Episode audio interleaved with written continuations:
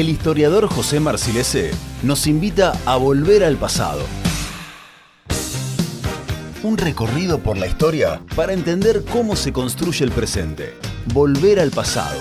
Una forma de repensar la historia. Y ahora sí, lo saludamos ya formalmente porque estuvimos hablando nosotros fuera del aire, por supuesto. Es José Marcilese. José, bienvenido, ¿cómo estás? ¿Cómo están? ¿Cómo andan? Muy bien, muy bien. Bueno, gracias José por estar ahí eh, todos los lunes. Bueno, ya, la fecha nos, nos obliga a una temática en el día de hoy, ¿no? O, la proximidad. La cercanía del 2 de abril, que es una fecha, bueno, que tiene está muy presente, se recuerda habitualmente con mucha fuerza dentro de las fechas, de, digamos, el cronograma de, fechas patrias, para decirlo de alguna manera. La, conmemoración del conflicto y, sobre todo, bueno, le, eh, las consecuencias que el conflicto tuvo en términos de vida, pérdida de vidas humanas y de mm. trastorno a la vida de miles y miles de, argentinos que, la, que siguen padeciendo la guerra después de tantos años. Eh, pero bueno, la idea hoy no era, no era centrarnos en esos aspectos. Se ha escrito mucho sobre el conflicto en sí mismo, por parte de, los historiadores, por parte de, de militares, de combatientes, de ambos bandos. Eh, se ha escrito mucho sobre el impacto de, la, guerra en, los, excombatientes, eh, mm, pero quizás no se ha dado, no se ha hablado tanto, no se ha reconstruido tanto la cotidianidad de, los argentinos durante la guerra. Es un tema sobre el cual me gustaría referirme, eh, sobre el cual me gustaría referirme hoy. Un poco hablar de la vida cotidiana, de qué pasó durante cuando la guerra transitaba, digamos, esos setenta y tantos días que duró el conflicto eh, qué ocurrió, eh, cuál fue la respuesta de la población. Bueno, un poco esa es la idea de, hoy de esta columna. Sí, está bueno también eh, porque digo, pienso en oyentes que, tienen la edad suficiente para recordarlo plenamente y, también sentirse parte ¿no? de, este relato que me parece que eso es lo que te caracteriza a vos, José, que haces como un relato pero lo convertís como en algo cotidiano donde cualquier persona que está escuchando puede sentirse parte ¿no? o recordar lo que vos estás mencionando.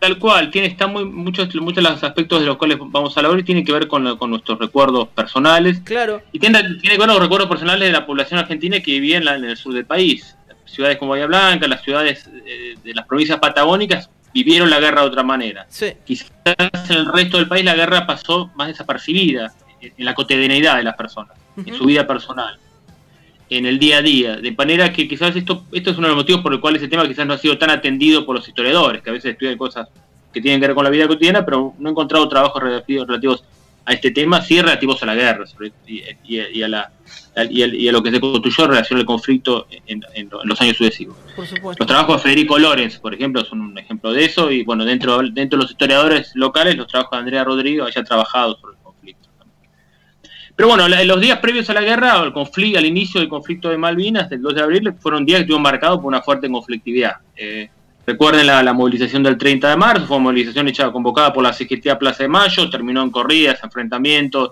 autos y colectivos quemados, fue, una, un, fue, un, día, una manifestación realmente muy conflictiva. En Bahía Blanca ocurrió a menor, en menor escala algo parecido, una, una columna de obreros marchaba hacia la Plaza de Rivadavia, estaban esperando que llegaran obreros del puerto, la policía detuvo colectivos de, obreros, digamos, varios colectivos que venían con obreros del puerto en, las cercanías de la ciudad, evitaron que la, columna se engrosara. Sin embargo, no obstante esto, los, los, trabajadores, el diario dice que eran 90, es rarísimo la cifra, podían dicho un centenar. No 90, sé contado, pero bueno. muy precisa la, cifra. Muy, precisa la cifra, lo que le quita, lo que le quita seriedad. Eh, seguramente fueron bastante más. Eh, y la crónica del diario también indica que fueron invitados por la policía a, desmovilizarse cuando estaban llegando a la Plaza Rivadavia. Hay una foto muy interesante de... Lo de invitación a... claro, una, invitación con perros y autos de civil y autos de y, autos rodeando la plaza. Fue una invitación muy singular en, los términos de, de las invitaciones que daba la policía bonaerense en los años 80 y un tiempo después también. Eh, lo cierto es que esta movilización, el clima era un clima de conflicto en Argentina en ese momento. Veníamos de dos años muy malos, el año 81 y el año 82 habían sido años de una fuerte caída del, PBI, años de una muy fuerte inflación, un 130% en el 81 y casi un 200 en el 82. Es decir, la economía argentina se estaba desarmando, eh, eh, estaba en plena, en franca caída, sumado a, las violaciones de derechos humanos que estaban comenzando a ser denunciadas con cada, cada vez con más fuerza. Eh, tanto dentro como fuera del país. Es decir, el, la, dictadura militar estaba carente de cualquier, había perdido toda la legitimidad que en algún momento por ahí reunió, la, había perdido claramente para el año 82. Y bueno, en ese contexto encuentran que la guerra puede ser una salida para, para relegitimarse y para ganar un poco de aire y ver cómo pueden resolver la, salida democrática, en, qué términos se va a dar la salida democrática, que se veía como una salida inexorable, digamos. la dictadura no tenía muchas más herramientas para perpetuarse en el poder mucho más tiempo. Claro. Lo cierto, bueno, que, que, la guerra comenzó ese 2 de abril eh, en Bahía Blanca, bueno, una muy buena cobertura, obviamente, del diario. La Nueva Provincia fue el único diario que tuvo cronistas en el desembarco, que fueron Pichón Fernández y Zurlo, uno de los antiguos fotógrafos del diario. Fueron los únicos dos que estuvieron presentes en ese día, lo que muestra la íntima relación que tenía el diario con, la dictadura y sobre todo con la Marina. Eh, y eh, esa, esa tarde, cuando la noticia fue confirmada por Tela, hubo una, una masiva movilización en el centro de la ciudad la foto que acompaña o que va a acompañar la, la, publicación de hoy muestra algunos autos recorriendo el centro de la ciudad, sonoras, sonaron las campanas de la catedral, sonó la sirena del diario, eh, un poco informar, buscando informar a la población de lo que había ocurrido, lo que había ocurrido esa mañana, esa madrugada. se ve como concurrido, ¿no? Sí, hay varias fotos en esa edición del diario, fue una edición especial ese día, que eh, muestran esto, la, gente movilizada recorriendo la ciudad con banderas. Sí eh, hubo varias, varias notas y crónicas en los días, ese día y el día siguiente. Eh, el frente a los edificios embanderados, eh, gente esperando la salida del diario para informarse con las novedades de lo que había ocurrido, es decir, canillitas, una gran en la salida del diario sobre Rodríguez esperando la nueva edición del diario, es claro. una, una idea de que había un interés por lo que estaba ocurriendo. Sí iba a vender bien esa edición, digamos. iba a vender bien esa edición. José, la foto que va a acompañar a, la columna del día de hoy, ¿nos la describís dónde es para ubicarnos? Es una foto que fue tomada seguramente desde el mismo frente del diario, se ve la calle Sarmiento hacia Celarrayán. En el fondo se ve una tienda muy conocida que había en Bahía, que se llamaba Fabricantes Unidos, eh, que, está ubicado en la esquina de Celarrayán y, y, Sarmiento. Es decir, que la foto está tomada sobre Celarrayán, sobre Sarmiento, eh, desde el diario hacia la calle Celarrayán. Para que se ubiquen donde, donde ahora está claro, hablábamos. Todo está claro, exactamente. Sí. Ese es, la, ese es la, el recorrido de la foto, el recorrido visual de la foto. Hubo varias la crónica de ese día. Sí. Inmediatamente lo que me interesaba básicamente hablar es, bueno, ¿qué pasó en la ciudad en ese momento? Claro. el, conflicto generó, por un lado, la una, una serie, digamos, la, sociedad civil no, no, fue indiferente al conflicto. Eh, hubo una suerte de de, acercamiento o de apoyo de infinidad de instituciones eh, al momento de, por ejemplo, reunir eh, dinero, reunir eh, fondos para lo que fue lo que se conoció como el Fondo Patriótico Malvinas Argentinas. Una convocatoria hecha desde el gobierno, pero impulsada, motorizada por infinidad de instituciones a todo lo largo del país. Instituciones que, bueno, que, no estaban apoyando, que no necesariamente apoyaban al gobierno militar, pero que sí estaban eh, que se columnaron al momento de reunir fondos y objetos y elementos para colaborar con los soldados que estaban en, el frente de guerra. Ese fue un poco el objetivo que, motorizó a miles y miles de argentinos. El, el, ejemplo más claro de esto fue la, convocatoria que hizo el canal, el canal lo, que, lo que era en ese momento Argentina Televisora Color, las 24 horas, quizás el hecho más conocido, juntaron dinero, es muy conocido las, las filmaciones que unas ancianas entregando sus joyas. Eh, y después, bueno, esos, esos fondos nunca nadie supo demasiado bien a dónde fueron. En Bahía Blanca ocurrió algo parecido, esa campaña la, encabezó Canal 9. Se reunieron, se reunió dinero, se reunieron, hubo donaciones de diferentes tipos, pero básicamente eran dinero, algunas joyas que fueron enviadas a Buenos Aires, a este famoso fondo. Y quizás el hecho más, eh, más emblemático y el más conmovedor de todos en ese, en ese contexto fue la, donación por parte de la viuda de Giaquino, que había sido el primer argentino, primer marino que murió en el, desembarco, que donó el sable de su marido en esta campaña. Inmediatamente hubo una, una, una se movilizaron eh, diferentes actores tratando de comprar ese objeto para que, digamos, donar dinero para que fuera reintegrado ese objeto a la viuda. Lo terminó comprando una empresa cordobesa que pagó en ese momento una cifra que parecería gigantesca ahora, creo que eran 600 millones de pesos, porque pusieron plata a los empleados, que serían unos 30 mil dólares de ese momento, ah, una cifra importante. Y, sí, claro. Igual eh, es difícil medir el valor de un sable donado en esas circunstancias, ¿no? Digo, Pero bueno, eh, era bastante dinero en ese momento incluso. me imagino. Pero muestra bueno, la, la, activación que hubo en el, mundo asociativo, porque esto, esto, este dinero se juntó en urnas que se, que se ubicaron en, edificios, en edificios públicos, en clubes, en sociedades de fomento, en las calles. Fue una, una gesta que tuvo una gran popularidad, para decirlo de alguna manera, un gran apoyo popular. Claro.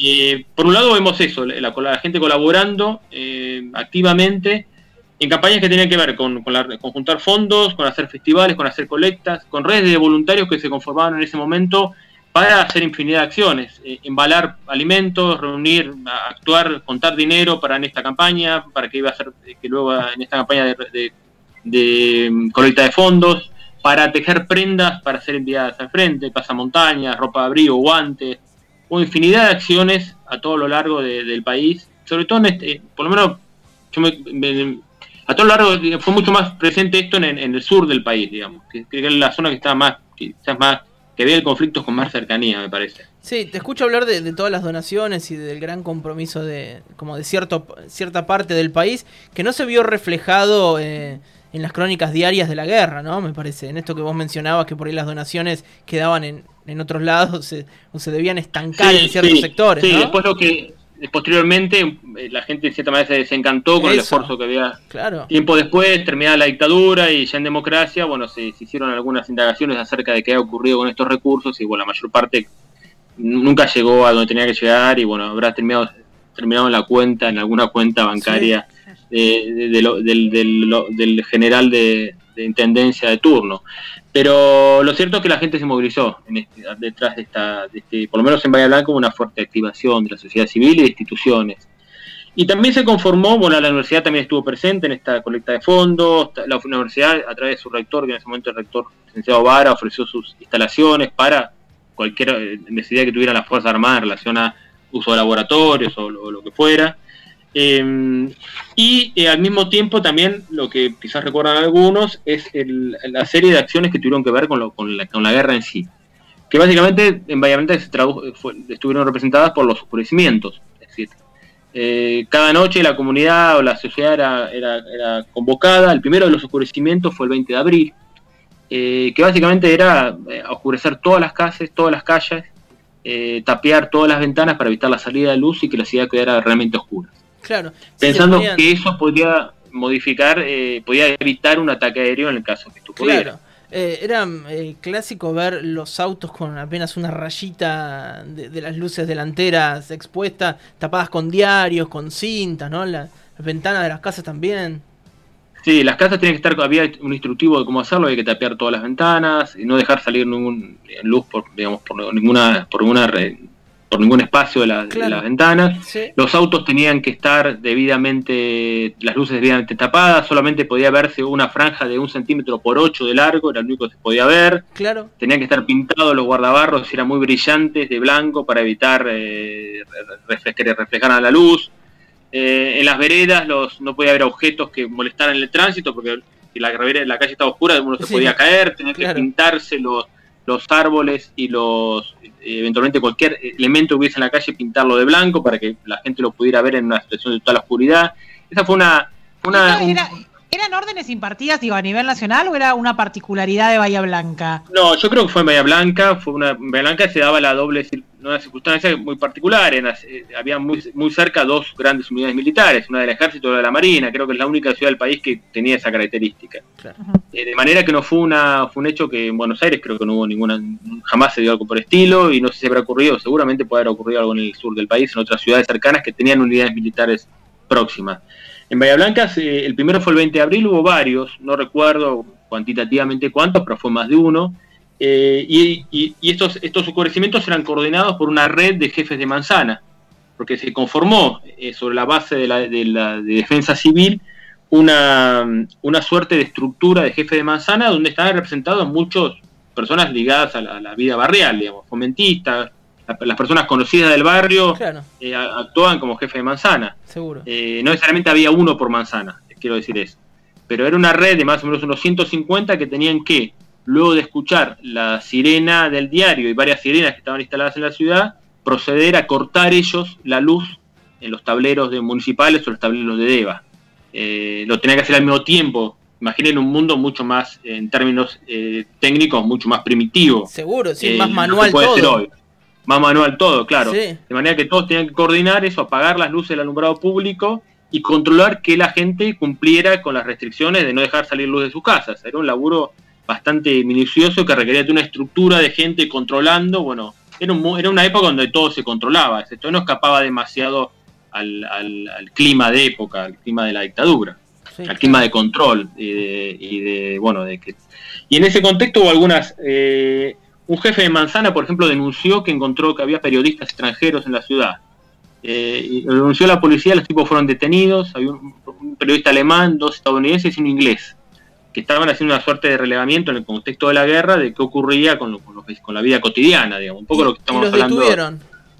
Terminaron en Cana, si fueron a buscar al Hotel Austral, eh, denunciados por un jefe de por un jefe de Manzana, que los vio preguntando por la calle y los mandó, los mandó presos. Eh, seguramente presos, habrán sido detenidos inmediatamente se habrán ido de Bahía. Había restricciones, no, había, no se permitía la presencia de periodistas extranjeros en Bahía Blanca, por lo que decíamos hoy, por la, por la cercanía de unidades militares y sobre todo periodistas extranjeros, era lo que no estaba permitido. No se hablaba de fiestas clandestinas, ¿no? No, no, no, creo, no, no creo que fuera posible. No, no, de ninguna manera. Eh, en ese, es decir, que es un contexto muy, digamos, tema de los oscurecimientos, los, Pero, Claro, es muy particular, eh, José, esto que estás contando, como sí.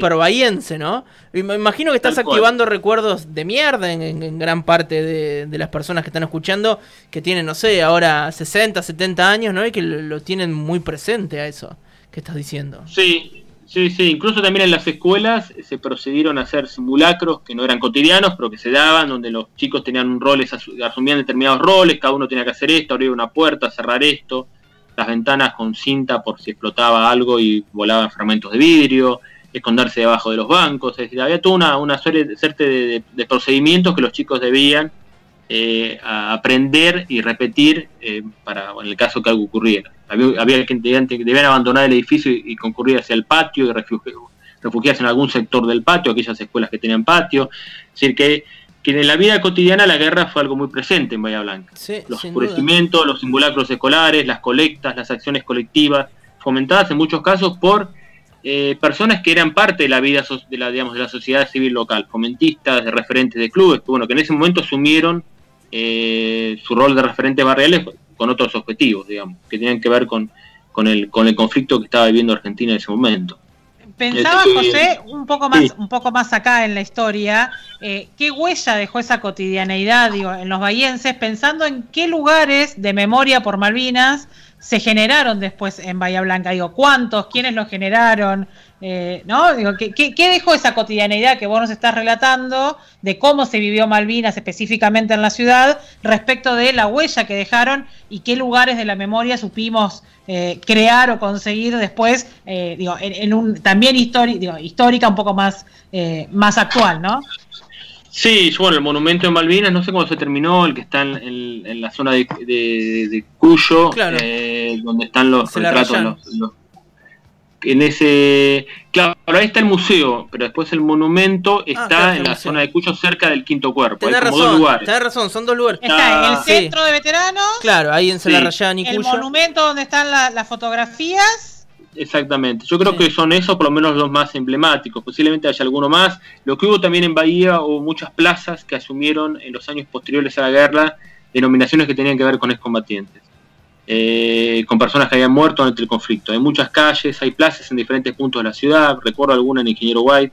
Eh, mm, hubo, eso fue una, otra, de las, otra las vías para recordar eh, a, a, caídos durante la guerra.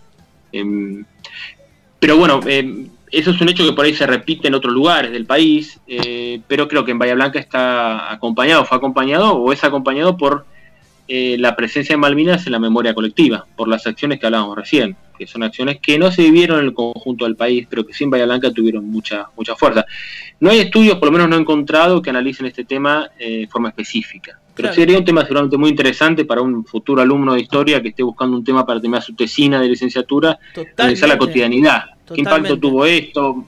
Ver qué, qué pasó con la gente en ese momento. Hablando qué de pasó eso, después. eh, José, sobre la gente, esto que te decía, ¿no? De, de disparar como esos recuerdos en cada uno de los oyentes que por ahí están participando de su casa, imagino que están como muy pendientes de lo que estás diciendo. Tenemos eh, eh, un audio de, de un oyente que, que está escuchando en este momento. Lo, lo compartimos con vos. Soy Alejandra, de Barrio Latino. Realmente mm, el relato de José me, me trae innumerables recuerdos. Yo lo viví en lo personal con mucha angustia. Estudiaba en el Avanza, magisterio en esa época, y cuando sonaban las sirenas me tenía que apurar a tomarme el colectivo que iba para mi barrio.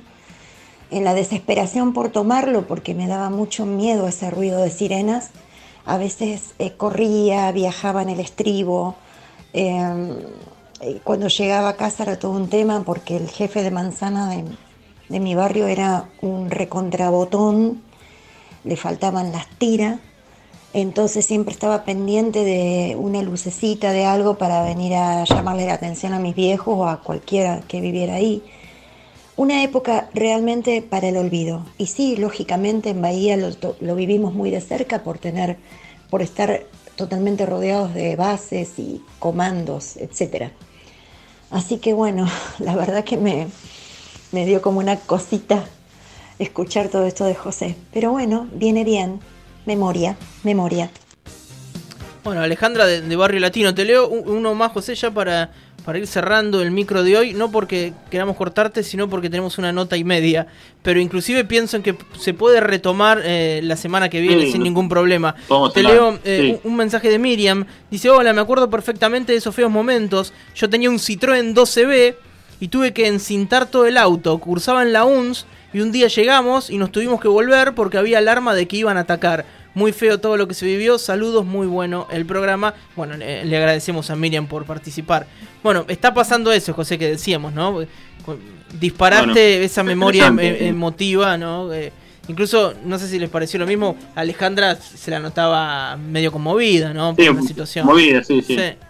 Indudablemente, bueno, fue la, en ese clima de, de dictadura, de, de delaciones que en algún momento se habían afectado, generado denuncias y detenciones, esas mismos, esos mismos mecanismos se aplicaban acá para, para alguien que no, que no había tomado los recaudos necesarios en el momento del oscurecimiento.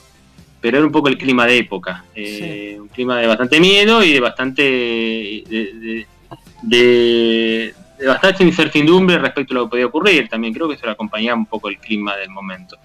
Eh, y por otro lado, solidaridad de la gente autoconvocada, reunida, eh, porque bueno, entendía que esa- esas acciones podían mejorar la situación de los combatientes en el frente, no porque estuvieran de acuerdo con la dictadura, me parece, ni con el conflicto en sí, Eh, pero que bueno, se movilizaron en ese momento en infinidad de acciones. Seguro.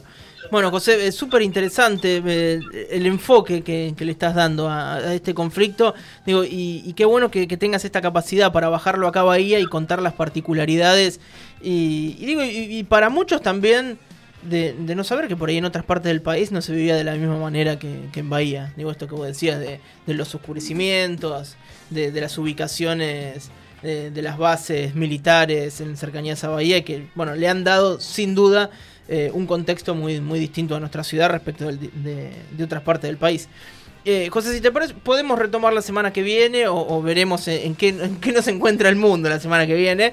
Eh. Lo cierto es que para aquellas personas que quieran volver a escuchar lo que acaban de decir José o quieran compartírselo eh, a algún conocido que crean que, que le puede gustar, lo van a poder encontrar en nuestra página web y también en la cuenta de Spotify, ahí ilustrado con una foto de época del 2 de abril eh, en Bahía Blanca, una foto que fue publicada en la nueva provincia, ¿no? Bueno, fue sacada por, por fotógrafos de, de la nueva provincia y Sí. marca eh, esa movilización.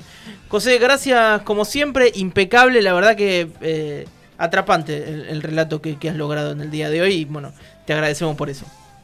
Bueno, gracias a ustedes por, por darme la oportunidad. Si te parece, nos encontramos el lunes que viene. Gracias, José, que sigas bien. Y Adiós. charlábamos con José Marciles, nuestro historiador de todos los lunes.